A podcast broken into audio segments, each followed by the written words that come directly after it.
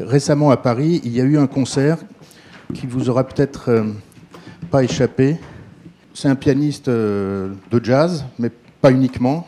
C'est aussi un diplômé euh, en astrophysique. C'est un pianiste franco-américain qui vit entre Paris et New York, qui a donné un concert la semaine dernière au Café de la Danse. un concert dans lequel il, il a joué avec un piano mécanique, si je puis dire, en tout cas un piano programmé par des algorithmes, programmé par lui-même. Euh, et le jeu consistait à opposer sa créativité humaine à celle des algorithmes qu'il avait, lui-même programmés. C'est vraiment intéressant. Je pense qu'on peut en tirer des, conclusions euh, ou des, idées pour d'autres domaines de création, évidemment. Euh, et je, vous laisse le temps de, lire. Donc il y a un album que vous pouvez écouter, il est disponible depuis quelques semaines. Et voilà la conclusion de, Dan Tepfer sur le texte d'explication de son album. I'm not writing a piece as much as I'm writing the way the piece works. The music I love lives at the intersection of the algorithmic and the spiritual. It's intuition working in tandem with structure. Je propose que cette dernière phrase soit un peu notre fil rouge pour nos deux jours. There is a current of anti-intellectualism, anti-science, even anti-truth running through the world today. Et son projet, donc, kicks against that. Donc, jouons avec les algorithmes, prenons-les, acceptons-les, euh, programmons-les autant que possible, euh, avec ensuite une question à laquelle on n'arrive jamais à répondre ici, c'est est-ce que les algorithmes peuvent apprendre tout seuls euh, quand on apprend que des algorithmes de langage, par exemple, développent des langages eux-mêmes que leurs programmateurs n'arrivent plus à déchiffrer, ça pose quand même des questions un peu vertigineuses auxquelles on n'a absolument aucune réponse, mais on sent juste que c'est un, truc important. Et donc, comme euh, souvent, euh, la musique, grâce à Violaine, qui vient régulièrement à, l'IFM partager son, savoir et ses analyses avec nous, la musique est un très bon moyen de comprendre les phénomènes les plus profonds. Alors, voilà. Donc Violaine Angers est musicologue. Elle enseigne à l'Université d'Evry et à Polytechnique, justement dans le département des sciences humaines et sociales. Je vous recommande quelques podcasts euh, euh, IFM euh, que nous avons fait avec elle au cours des années précédentes, notamment une intervention sur Assurance Tourix, la figure d'Assurance Tourix dans Astérix est, fascinante parce que le barde, euh, dont on a l'impression qu'il est celui qu'on veut foutre dehors, en fait, il est au centre du village et il possède beaucoup plus de pouvoir et de prérogatives que, euh, que les détenteurs de puissance pure que sont Astérix et Obélix. Il est, par exemple, invité au conseil du village, ce qui n'est pas le cas d'Astérix et Obélix. Et à partir de là, Violaine nous avait expliqué la prédominance du chant dans la tradition occidentale. C'est vraiment magnifique. Et puis, il y a quelques autres podcasts sur la mélodie. Qu'est-ce que la mélodie comme approche du temps, comme façon de s'ancrer dans le temps, ou un autre sur Clé et la musique, euh, peinture et musique à travers Paul Clé. Merci Violaine de venir nous parler de la façon dont le code musical a transformé notre perception du, réel, donc l'écriture de la musique et l'aventure d'une culture. Euh, je vais vous emmener sur un chemin que, a priori, vous connaissez mal ou peu. Ou et qui fait et auquel on, pense généralement peu quand on parle de technique justement. Et je voudrais vous, en, vous emmener du côté de l'écriture musicale. Et je voudrais vous emmener aussi dans une époque dont a priori vous êtes peu familier, qui a priori n'a rien à voir avec tout ce qu'on a dit jusqu'à présent. Euh, une, époque barbare, reculée, euh, celle où euh, on a dans la tête des châteaux forts, euh, on ne sait pas très bien lire ni écrire, on a soi-disant oublié tous les Grecs, et puis on, cultivait, on cultivait ces raves quoi, dans une espèce d'obscurantisme total. Et je voudrais vous emmener là pour vous montrer non seulement que cette idée est fausse, mais que là s'enracine un certain nombre de nos problèmes d'aujourd'hui. Donc voilà, le pari d'aujourd'hui, en trois quarts d'heure, c'est d'essayer de vous montrer ça. Donc de partir sur un point minuscule, hyper technique, donc l'écriture de la musique, et l'écriture non pas de la musique, mais du chant très précisément, donc l'analyse de la parole chantée. Hein. Et voir que ce point minuscule est un lieu absolument brillant où se cristallise une quantité de questions d'aujourd'hui, qu'elles se rencontrent et qu'en plus peut-être c'est le point de départ. Donc, euh, se dire peut-être que si on n'avait pas inventé l'écriture, enfin c'est ça que je voudrais vous développer ici, donc je ne sais pas si j'arriverai à vous convaincre, mais que si on n'avait pas inventé l'écriture musicale sous les Carolingiens au IXe siècle de notre ère, on n'en serait pas où on est aujourd'hui. voilà, le programme, donc euh, on s'accroche. Alors, les Grecs, les Grecs, ils analysent le monde avec l'alphabet, hein, des chiffres et des lettres. Les Grecs, ils connaissent pas les chiffres, ils connaissent l'alphabet. Et l'alphabet, c'est une invention absolument remarquable. Pourquoi? Parce que l'alphabet grec note les voyelles autant que les consonnes. C'est-à-dire qu'à la différence d'autres écritures qui les précèdent, euh, et notamment pour les langues sémitiques, hein, hébreu, phénicien, etc., qui ne notent que les consonnes, les Grecs se donnent le moyen d'écrire l'ensemble des phonèmes qui sont nécessaires pour lire. Et donc, le texte hébreu n'est pas autonome, il faut ajouter, il a besoin d'une interprétation intelligente pour être lu, hein, puisqu'il faut combler, combler les trous, en quelque sorte, de ce que les syllabes, de ce que les consonnes ne disent pas. Et l'alphabet grec permet d'écrire la parole dans toute son existence. Hein. Et donc, par là même, aussi, elle transforme celui qui lit l'alphabet, elle le transforme en outil, une sorte de machine. Ils ne connaissaient pas les machines, enfin, pas les mêmes, mais c'est un être humain passif, une sorte d'esclave, qui ne fait que donner sa voix aux lettres qui sont écrites. Hein. Et il y a vraiment une transformation de l'imaginaire euh, de celui qui lit. Donc, ça devient une manière de penser l'alphabet ensuite. C'est un signe qui renvoie de manière univoque à une articulation ou un son, que ce soit syllabe, consonne, etc. Ce sont des choses très, très différentes. Hein. parce que ce que l'on peut dire, ce sont des syllabes. Si je dis ma, pa, ta, me, etc., ce sont des syllabes dites. Hein. mais on peut écrire le début des syllabes, hein, euh, et laisser donc au, au lecteur le soin de compléter, donc pour le sens général qu'il connaît ou qu'il comprend ou qu'il déchiffre. Et donc, on peut lire des sons aussi continus. A, E, I, O, U sont des sons continus, d'accord? Mais mélanger les articulations, pas sonores, des sons continus, comme dit, ou des sons intermédiaires, comme dit Platon aussi, des diphtongues. Hein, c'est donc appliquer un principe d'analyse unique à quelque chose qui est extrêmement variable dans sa diversité et unique qui va ensuite permettre de lire n'importe quoi.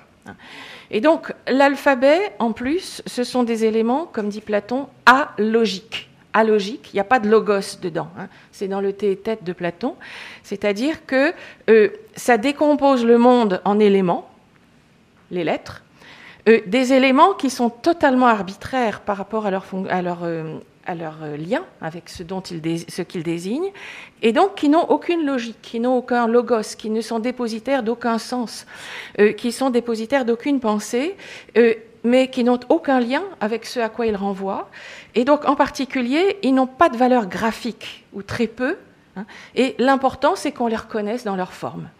et la manière de, de les dessiner, la calligraphie, finalement, c'est totalement secondaire dans cette logique. Alors ça va très loin, l'alphabet, parce que euh, quand on va inventer le classement alphabétique beaucoup plus tardivement, euh, on aura finalement, donc c'est les Byzantins, on aura un système de mise en ordre du monde et des choses qui peut se passer d'une logique extérieure. Hein. Le classement alphabétique, je mets tout selon l'ordre des mots. Donc il n'y a pas besoin de logique pour organiser les choses des notions, il n'y a pas besoin de notions, il n'y a pas besoin de racines, il n'y a pas besoin d'une notion extérieure pour classer le monde. On met l'alphabet, et point, final.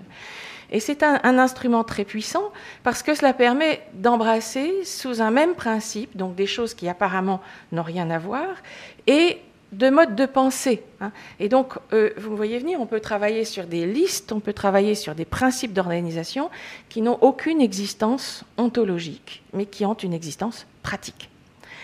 Et alors les Grecs, ils analysent tout avec ça, c'est-à-dire que les signes de l'alphabet leur permettent de désigner les nombres, d'autres signes, hein, mais aussi, évidemment, le nombre sonore qu'est le son. Le son, c'est du nombre.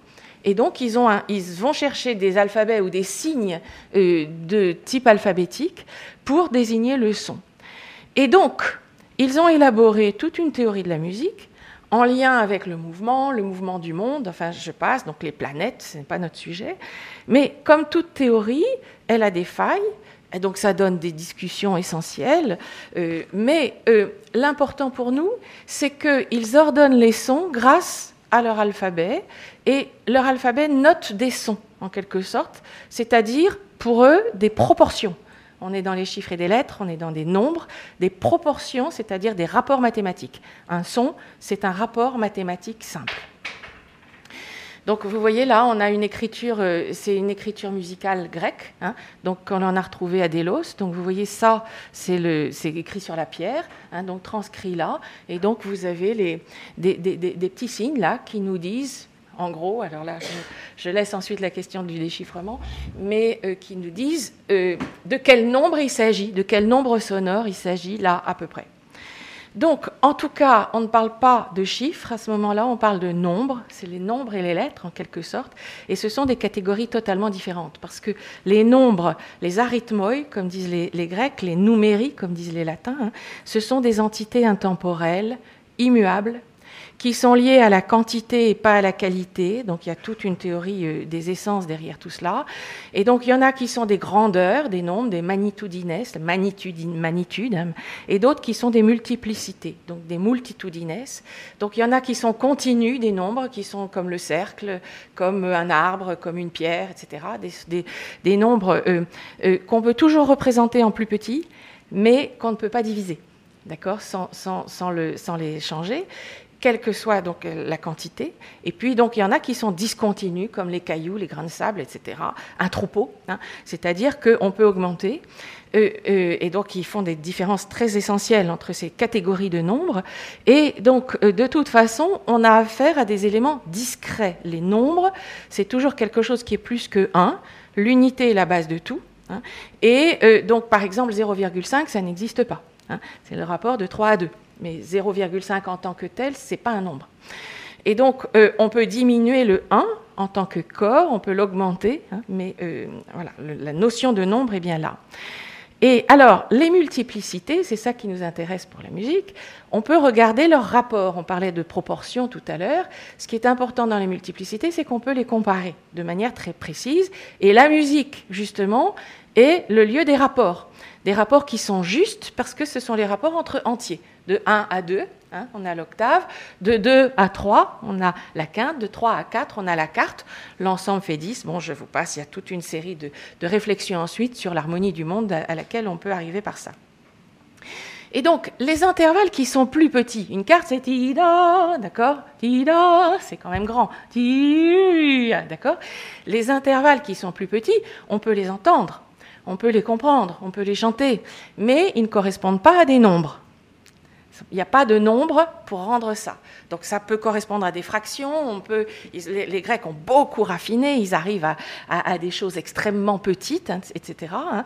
Euh, mais euh, les rapports de multiplicité sont des quantités insaisissables autrement que par des rapports d'entiers. Hein. Donc ça peut être des rapports d'entiers extrêmement complexes. Je passe là-dessus, mais on ne peut pas Euh, il n'y a pas de chiffres qui disent ces fractions plus petites. Hein. Donc ce sont des, nombres indéfinissables, indénombrables, irreprésentables, autrement que par des rapports. Et donc, les nombres ne peuvent pas transcrire l'ensemble de la mesure du monde, de ce bas monde. Peut-être un monde parfait, mais pas ici il y a des grandeurs qui sont incommensurables, et ça c'est important, notamment, vous connaissez ça, la diagonale du carré. Hein. La diagonale du carré, on peut dire le théorème de Pythagore, euh, donc le carré de l'hypoténuse est égal, si je ne m'abuse, à la somme des carrés des deux autres côtés. Hein. On peut comprendre, on peut comprendre exactement la proportion de la diagonale de carré, mais on ne peut pas la calculer.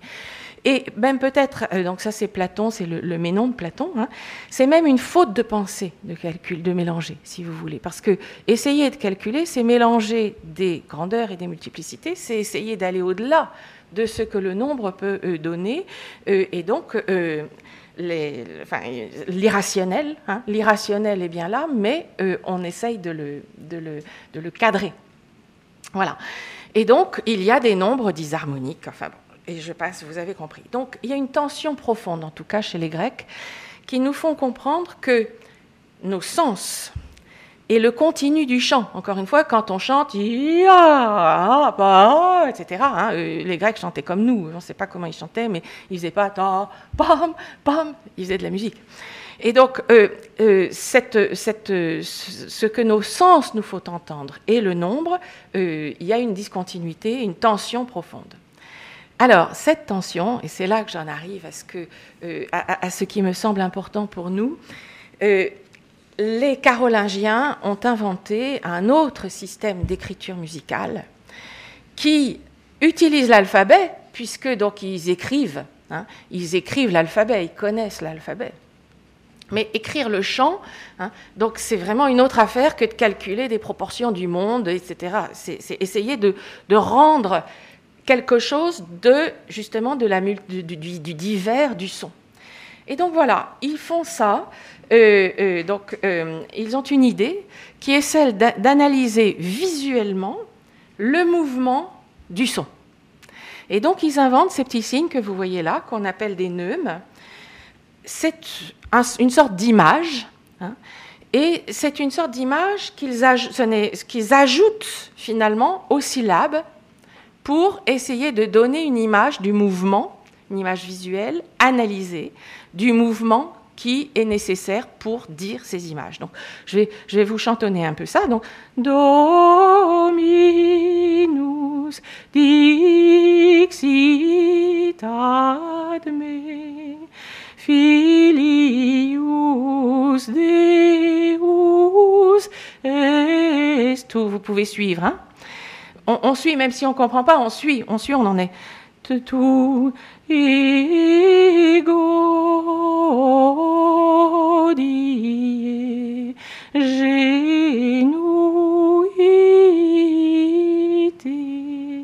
D'accord? Voilà, il nous donne une image qui, font, qui fait que on peut, puisque donc do, évidemment j'ai mal.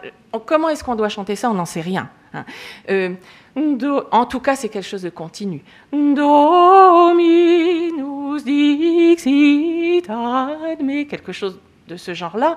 Vous voyez bien qu'on a bien, on a là, non pas ta, pa, pi, pa, pa, mais des mouvements. Hein. et que leur analyse du mouvement, justement, est faite par une image qui ne sépare pas ce qui va être séparé ensuite des paramètres de hauteur et de durée. Hein. C'est d'abord l'image. Donc, je ne sais pas si on a euh, beaucoup. Oui, euh, on va prendre. Euh, je vous ai apporté quelques, quelques interprétations, si vous voulez, rien que pour faire une petite pause sonore aussi, c'est intéressant.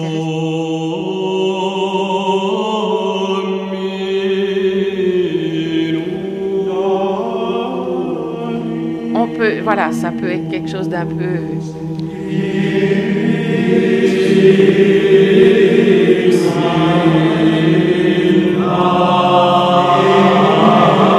Dans une espèce de fouillis, hein, parce qu'on ne sait pas comment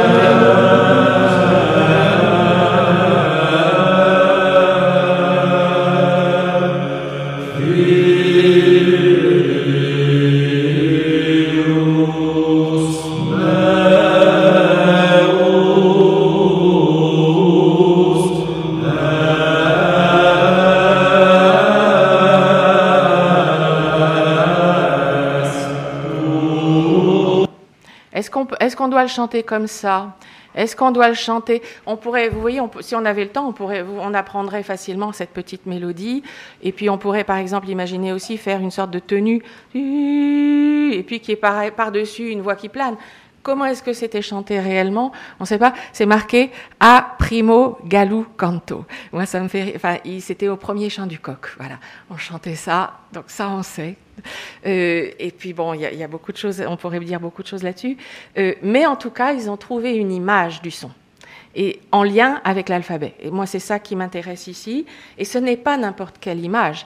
C'est une image de quelque chose qui est invisible. Hein. Le son, ça se voit pas. D'accord Donc, euh, dans ces signes, il y a quelque chose de l'image et non pas du signe, et du signe alphabétique. Et là, je, propose une opposition qui va m'intéresser.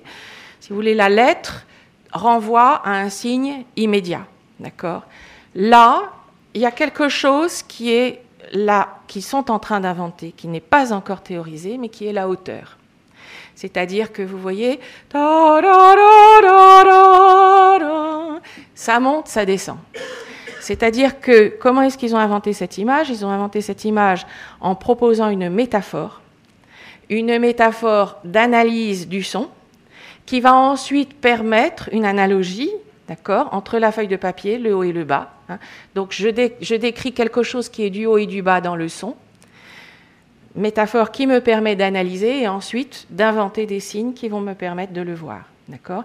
Et cette métaphore du haut et du bas, elle vient d'où? Et là, on revient. Elle vient. Elle vient alors là, on a, enfin, il y aurait beaucoup, beaucoup à dire sur cette métaphore et d'où elle vient précisément. C'est vraiment une conférence en plus. Mais euh, euh, il est clair que dans le corps du chanteur, le haut et le bas, il est simple. Bah. D'accord? Euh, Ça sonne, euh, il y, a des, y, a, des. Voilà, ça sonne dans la tête ou ça sonne dans la poitrine. Et les gens qui n'entendent pas la hauteur, parce que ça existe, on leur fait sentir où, où ça sonne dans leur corps et ils, leur oreille assimile progressivement l'idée de hauteur. Donc voilà, c'est ça qu'ils sont en train d'inventer. Ils sont en train d'inventer une image et non pas un signe. Hein. Je fais cette distinction. Signe intellectuel qui renvoie de manière conventionnel à quelque chose de précis, fixé, image, quelque chose qui est continu et qui renvoie à quelque chose de corporel, d'incarné, on disait tout à l'heure, euh, du son et d'une image donc qui est invisible. Donc voilà, ils inventent des signes. En même temps, ce n'est pas une image. Vous voyez que ce sont des signes extrêmement précis, parce que vous voyez que là, il y a des points, là, il y a des... enfin, les signes euh, disent des choses sur le son qui sont très différentes. Donc, voilà, il euh, y, en a plein d'autres. Euh, bon, c'est. Veni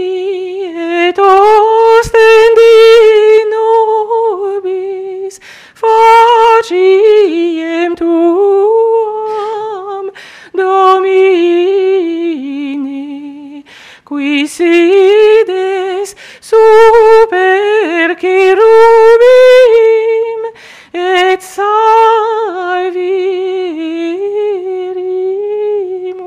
etc. Hein. vous voyez, simplement pour vous montrer que c'est d'une précision extrême, donc il y aurait beaucoup à dire là-dessus. Alors, la question, c'est, donc on a la rencontre là, dans cette écriture carolingienne musicale, de deux manières de penser. La manière de penser euh, alphabétique grecque, et puis une manière qui s'invente d'une image quand même très élaborée euh, du mouvement, hein, d'un mouvement.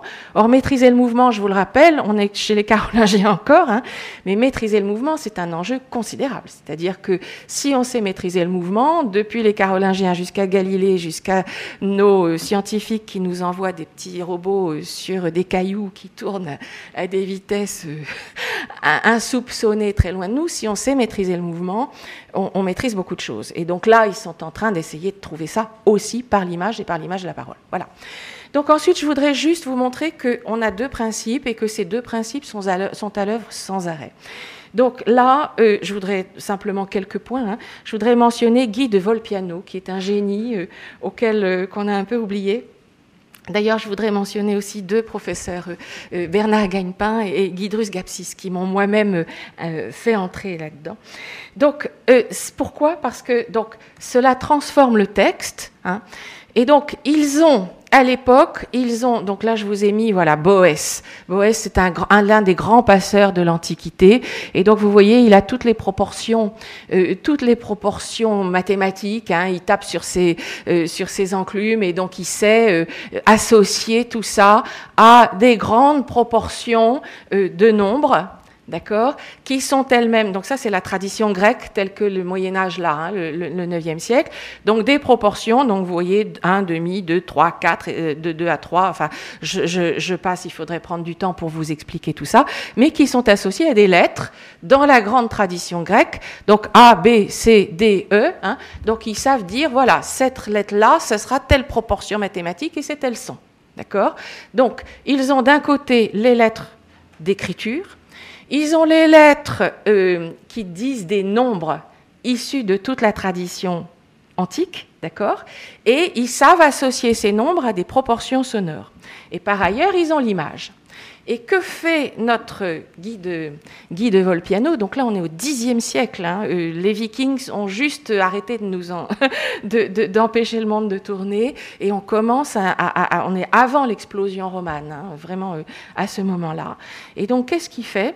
Eh ben, On va reprendre peut-être le même. Euh, il propose des lettres, donc pour le même, la même mélodie qui est la mélodie de Noël que l'on chante au moment où tout le monde connaît par cœur, etc. Mais pour la noter, donc le texte est là, hein, Dominus Dixit Me, il propose les deux choses. Il propose le système des lettres, donc D, F, G, F, donc Ré, je traduis dans notre système, Ré, Fa, Sol, Fa, hein, Fa, Fa, Do, et puis au-dessus, on a l'image.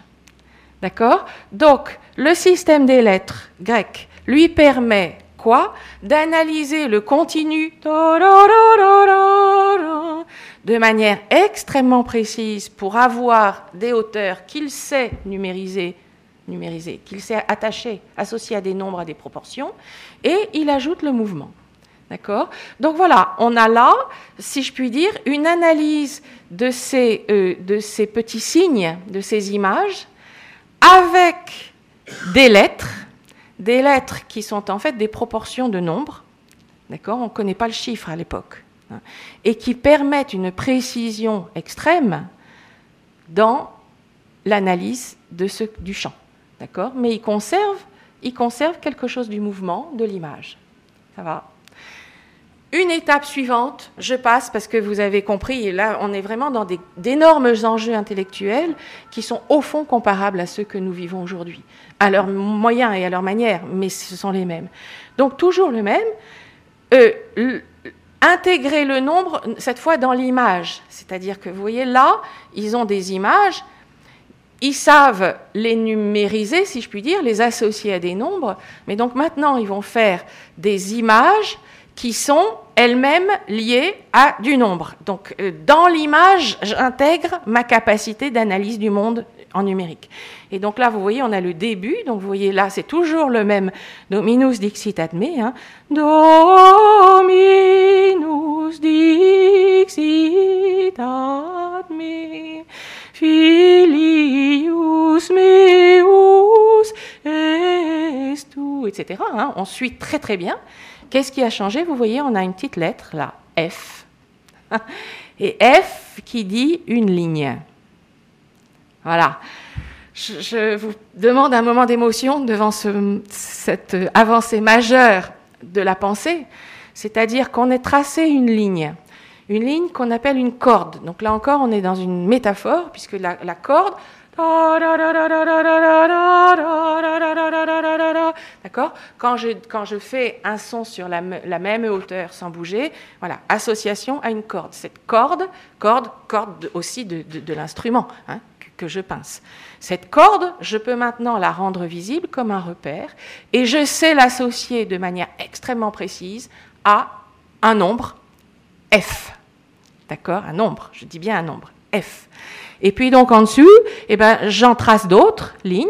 Hein, et donc à ce moment-là, je commence à avoir, avec mes images du son, je dirais une analyse numérique de l'image du son, en lien donc toujours avec le texte, hein, Dominus dixit me, et qui me permet une précision extrême.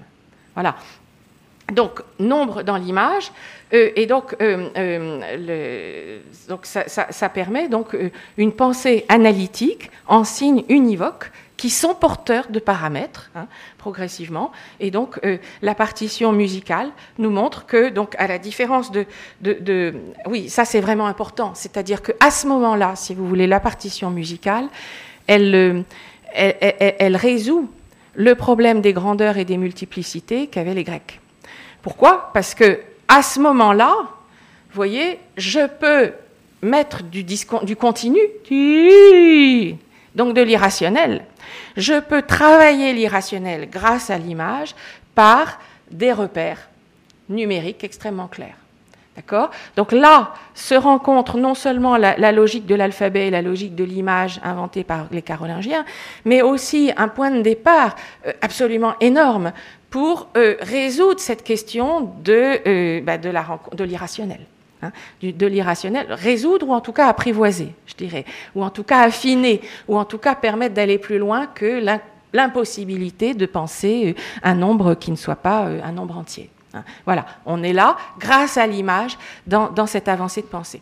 Donc, euh, euh, je passe, hein, mais l'invention majeure suivante, c'est la note. La note, euh, parce que donc la note, elle, elle, relie. Donc vous voyez là, ils n'ont pas la note. La note va oublier le mouvement. Hein. Elle va oublier le mouvement, mais en revanche, elle sera ponctuellement associée. Donc c'est le principe de la lettre, en quelque sorte, associée à l'image, hein, dans une image très, très, très précise, qui euh, n'existe que si elle a euh, une grille théorique nombrée, numérique en dessous elle, d'accord? Qui est la, la, partition, hein, la portée. Donc j'ai quatre lignes, et par-dessus, je mets des notes. D'accord? Et donc, ça veut dire que j'ai constitué théoriquement une grille nombrée et je mets des points. Et ces points, du coup, selon la hauteur, donc qui sont des images, hein, mais qui sont des images ponctuelles et, qui n'ont plus rien de, corporel, en quelque sorte. Un point noir, c'est un point noir. Euh, et, mais selon la hauteur sur la grille à laquelle elle sera, elle, sonnera autrement. Dominus dixit ad me, etc. Filius meus estum. Ego die genuite. Hein, voilà. Donc c'est la même mélodie, euh, mais euh, je dirais traversée par des conceptions, euh, des avancées différentes du rapport entre le chiffre et le nombre et la lettre. Donc vous voyez qu'on est, on est, on est là dans le nombre.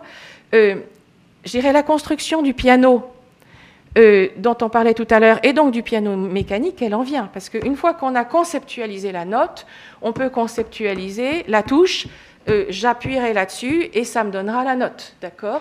Donc euh, c'est la, rencontre encore du système, de la lettre et de l'image. Hein. Mais il est nécessaire de passer par ce stade de l'écriture pour inventer le piano, a fortiori pour, inventer le piano mécanique dont on parlait, tout à l'heure.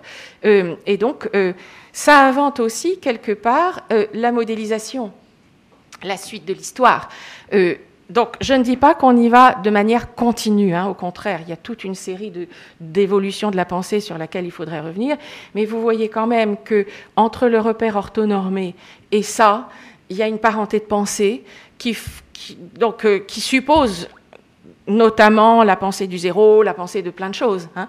Mais euh, disons que si on n'avait pas eu ça, je pense, en tout cas c'est ce que je voudrais euh, défendre comme thèse devant vous, si on n'avait pas eu ça, on n'aurait pas eu ça. Voilà, euh, on n'aurait pas eu le repère orthonormé. Donc, euh, donc, donc voilà, le point c'est la discrétisation du son. Donc après l'aventure, c'est l'aventure de la durée. Donc là, c'est trop complexe pour le petit moment que je voudrais passer avec vous, mais voilà, on a inventé ensuite de, modéliser la durée. Donc ce mouvement, on a essayé de faire des longues, des brèves, etc. Donc euh, c'est toute une aventure intellectuelle qui passe par euh, l'écriture et la pensée musicale. Alors voilà, on en arrive là. Euh, je voudrais vous montrer ça parce que ça, c'est l'un de, mes grands, euh, mes grands sujets d'admiration. Grâce à cette conception hein, et à cette tension entre lettres et images, on arrive à des choses de ce genre. Donc, vous voyez, ça, c'est une écriture chinoise qui est transcrite de cette façon-là et on peut se permettre d'avoir un système.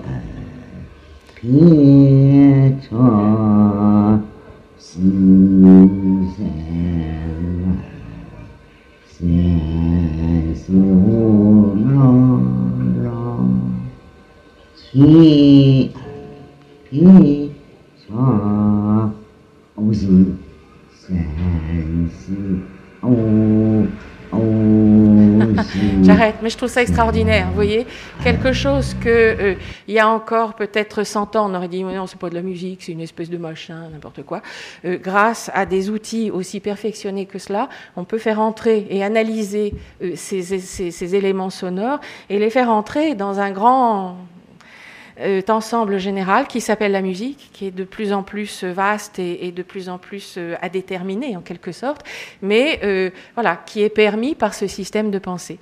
Donc, euh, oui, je, je, je, je, termine rapidement. Vous voyez, la note reste une image. Et donc, j'ai laissé tomber nombre et chiffres, hein, parce que donc le passage du nombre au chiffre est une grande avancée intellectuelle aussi, mais sur laquelle je passe ici.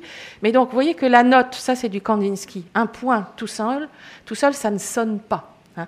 Un point tout seul, euh, la note en tant qu'image reste une image extrêmement complexe, puisque c'est une image du son. Ça dit du son, c'est une tache noire qui dit du son. Sauf que pour savoir de quel son il s'agit, il faut la mettre sur une grille qui est la portée musicale, lui donner telle et telle forme, etc. Et donc la tension entre l'image et la lettre reste aujourd'hui. Hein. Donc je vous ai mis là euh, de la peinture abstraite. La peinture abstraite explore une image qui est une image de quoi on n'en sait rien, ou en tout cas, euh, bon, il faudrait préciser, mais qui est une image et qui peut sonner. C'est-à-dire que Kandinsky vous dit ça, ça résonne, etc.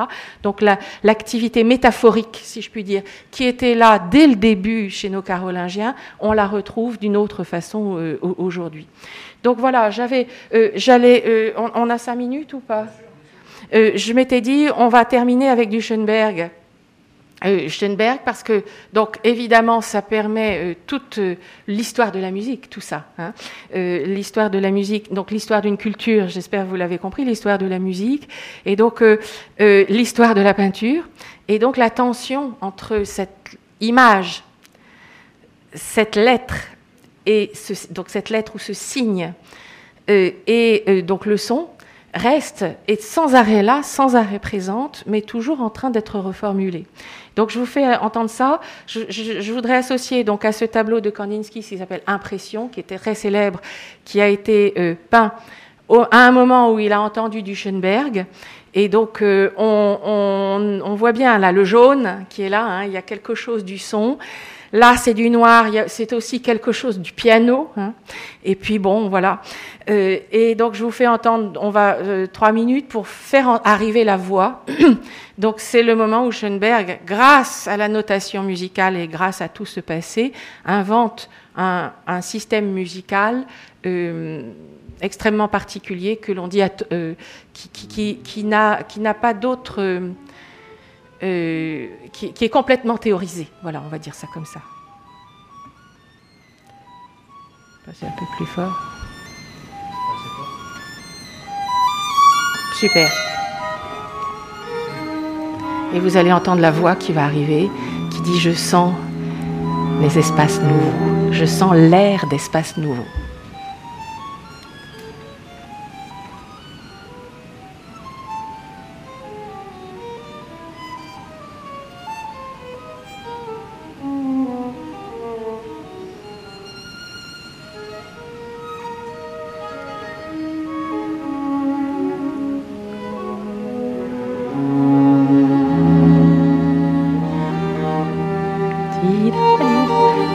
Intervalles qui sont très élaborés, très...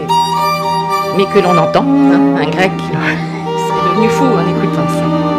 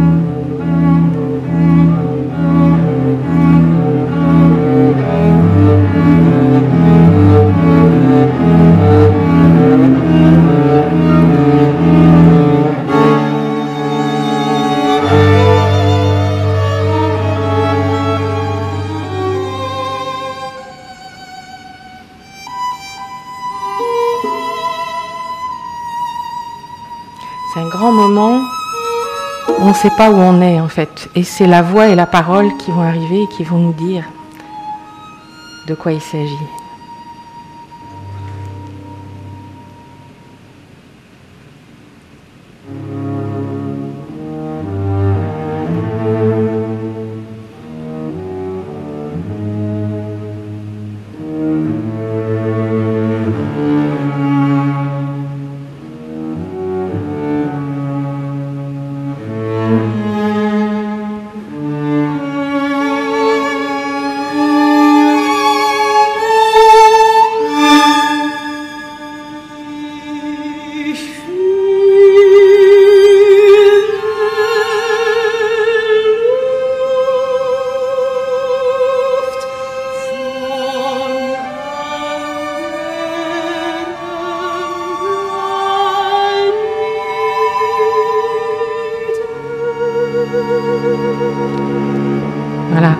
Je sens l'air, le vent d'autres planètes. Hein. Il fühle die Luft anderen Planeten. Voilà, je m'étais dit que ça pouvait entrer dans notre sujet. Donc voilà, euh, pour résumer ce que j'ai essayé de, suggérer, c'est que donc euh, la notation musicale est un lieu qui, euh, enfin, l'écriture musicale sous les Carolingiens est un lieu qui rassemble deux logiques différentes que je n'appellerai pas chiffres et lettres, que j'appellerai plutôt signes et images. Hein. Euh, la lettre ou le chiffre étant finalement, euh, me semble-t-il, allant dans, le même sens. J'entendais tout à l'heure euh, qu'on disait signe, on peut coder avec des chiffres, on peut coder des couleurs. ben voilà, c'est la même démarche intellectuelle en fait. Ce sont deux démarches qui ne sont pas antinomiques, en ce sens que de toute façon, il faut écrire un signe. C'est-à-dire que de toute façon, le signe, qu'il s'agisse d'un chiffre ou d'une lettre ou n'importe quoi, a besoin de toute façon de quelque chose de sensible pour exister. Donc il y a de toute façon un point de contact entre les deux. Mais en même temps, ce sont la, partition musicale, l'écriture musicale sous les Carolingiens, me semble-t-il, a été un moment essentiel de nouage de tout cela, qui a aussi créé une instabilité très grande et qui a euh, bah, présidé au développement de toute une culture, je crois, aussi bien l'aventure de la modélisation, hein, parce que donc euh, la partition musicale, si je mets un do ou, un ré, je construis un son qui n'est pas le même. C'est vraiment c'est ce que l'on appelle la modélisation donc qui a euh, présidé aussi à toute une aventure artistique hein, euh, et euh, donc une aventure, une aventure culturelle. Donc l'idée que je voudrais partager avec vous, que la musique a été au cœur du développement de la pensée scientifique occidentale par l'écriture de la partition musicale, qui est une prodigieuse analyse du rapport entre l'image et la lettre alphabétique. Donc la musique ne l'est plus, en revanche. Je crois, j'ai l'impression que l'acoustique et la notation musicale aujourd'hui sont de vrais problèmes, mais sont beaucoup plus la science appliquée euh, que le moteur de la science, qu'ils ont été pendant, pendant tout le Moyen Âge. Bon, enfin, c'est à discuter. Euh, donc dire que la tension qui nous occupe aujourd'hui ne date pas d'hier, et que donc ces deux principes ne sont pas ne sont pas antinomiques et que cette tension est motrice. Et que ça peut être compris comme une course à l'abîme certainement c'est-à-dire je vais de plus en plus et j'essaye de récupérer, euh, enfin, je, creuse de plus en plus une logique, mais ça peut aussi être compris au contraire comme une tension qui exige sans arrêt une demande de sens et une demande de fabrication d'unité. Hein. Et euh, donc euh, savoir où est la tradition, savoir ce qui nous porte, etc. Qui suis-je et comment est-ce que je peux contribuer à fabriquer cette unité, donc d'une manière active, pas figée, euh, qui oblige la réinterprétation permanente et qui euh, est finalement tout ce que contient le chant? Parce que quand vous chantez, quand nous chantons, on est sans arrêt en train d'unir quelque chose qui est de l'ordre du texte à quelque chose qui est de l'ordre de, bah, de la voix. vous voyez, là j'ai un chat dans la gorge, donc quelque chose qui est de l'ordre de, de l'imprédictible de, de mon corps en tant qu'il est. Et donc cette tension-là, elle existe dans le chant, et le chant, par le fait qu'il existe, euh, nous montre la voie pour surmonter euh, cette euh, difficile question du rapport entre la chiffre et les lettres. Je vous remercie.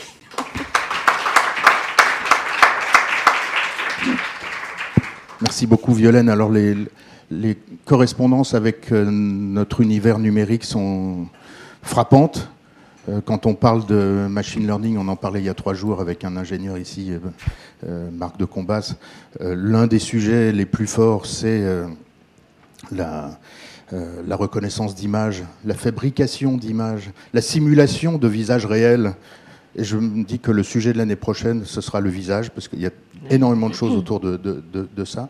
Et donc il y a du nombre dans, dans il y a de l'image dans le nombre euh, depuis les Carolingiens jusqu'à maintenant. Il y a chaque fois avec des, des, nouveaux, des nouvelles occurrences. Et, c'est, vraiment et, des révolutions de pensée. Hein. J'ai pas dit que c'était une histoire continue, loin de là. Est-ce, qu'il y a, est-ce qu'il y a des, des interventions Valérie Baudouin? Merci beaucoup, c'était absolument passionnant. J'avais juste une question sur euh, l'époque carolingienne. Sur est-ce que c'était un alphabet où vous arrivez à identifier un nombre limité de signes qui reviennent à l'identique euh, dans toutes les partitions Ou, ou est-ce qu'il y a beaucoup de variabilité? Comment ça s'est figé dans un Donc là, type là de on, code? est sous, on est, vous parlez de Guy de Volpiano. Oui, c'est ça. C'est plus carolingien, c'est pré-roman. enfin bon, peu ah, importe. Pardon, pardon. Disons que... Euh, euh, non, non, non, le, le, le, précédent, ces petites... Ça Non. Ça, c'est Boès. Non, le, voilà, le... Ça ah, Avant, oui, c'est ça celui-là. Le premier, voilà, celui-là, exactement. Là, ils n'ont pas d'alphabet. Donc, ils ont d'un côté, donc les grands savants, les scientifiques, de scientifiques, ils lisent Boès. Et ils essayent de comprendre, parce que Boès, c'est compliqué, surtout quand on a plus perdu complètement la tradition musicale, etc. Ils essayent de comprendre le lien que fait Boès, donc euh, euh, ça, hein, entre des lettres et des proportions. Des lettres qui permettent de, noter des nombres et des proportions. Souvenez-vous qu'on note les nombres avec des x, des m, etc. Hein. donc euh, on n'a pas du tout le, chiffre, justement. Hein. Donc le nombre, c'est vraiment une entité, des rapports. Donc qu'est-ce qu'ils ont? Ils ont leur corde, donc ce qu'on appelle la monocorde, ils grattent et ils essayent de comprendre comment ça fonctionne et comment les proportions de 1 demi, 2 tiers, 3 quarts, etc., le ton 9 euh, huitièmes, enfin toutes ces proportions-là, comment ça marche. Et de l'autre côté, on a les chanteurs.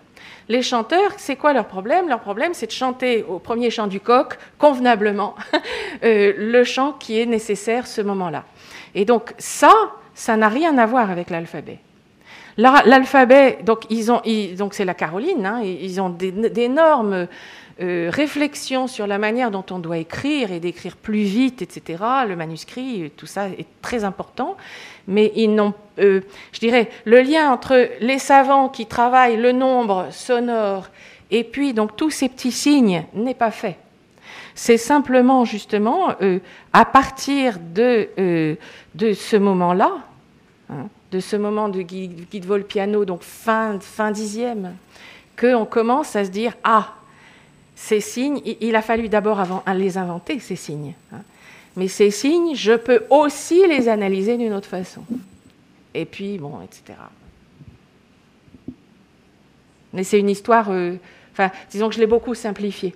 Parce qu'en en fait, il y a beaucoup de types de notations différentes. Ce qui est assez extraordinaire aussi. Enfin, bon, euh, parce que euh, donc, ça, c'est l'une des notations possibles qu'on appelle la notation de l'an.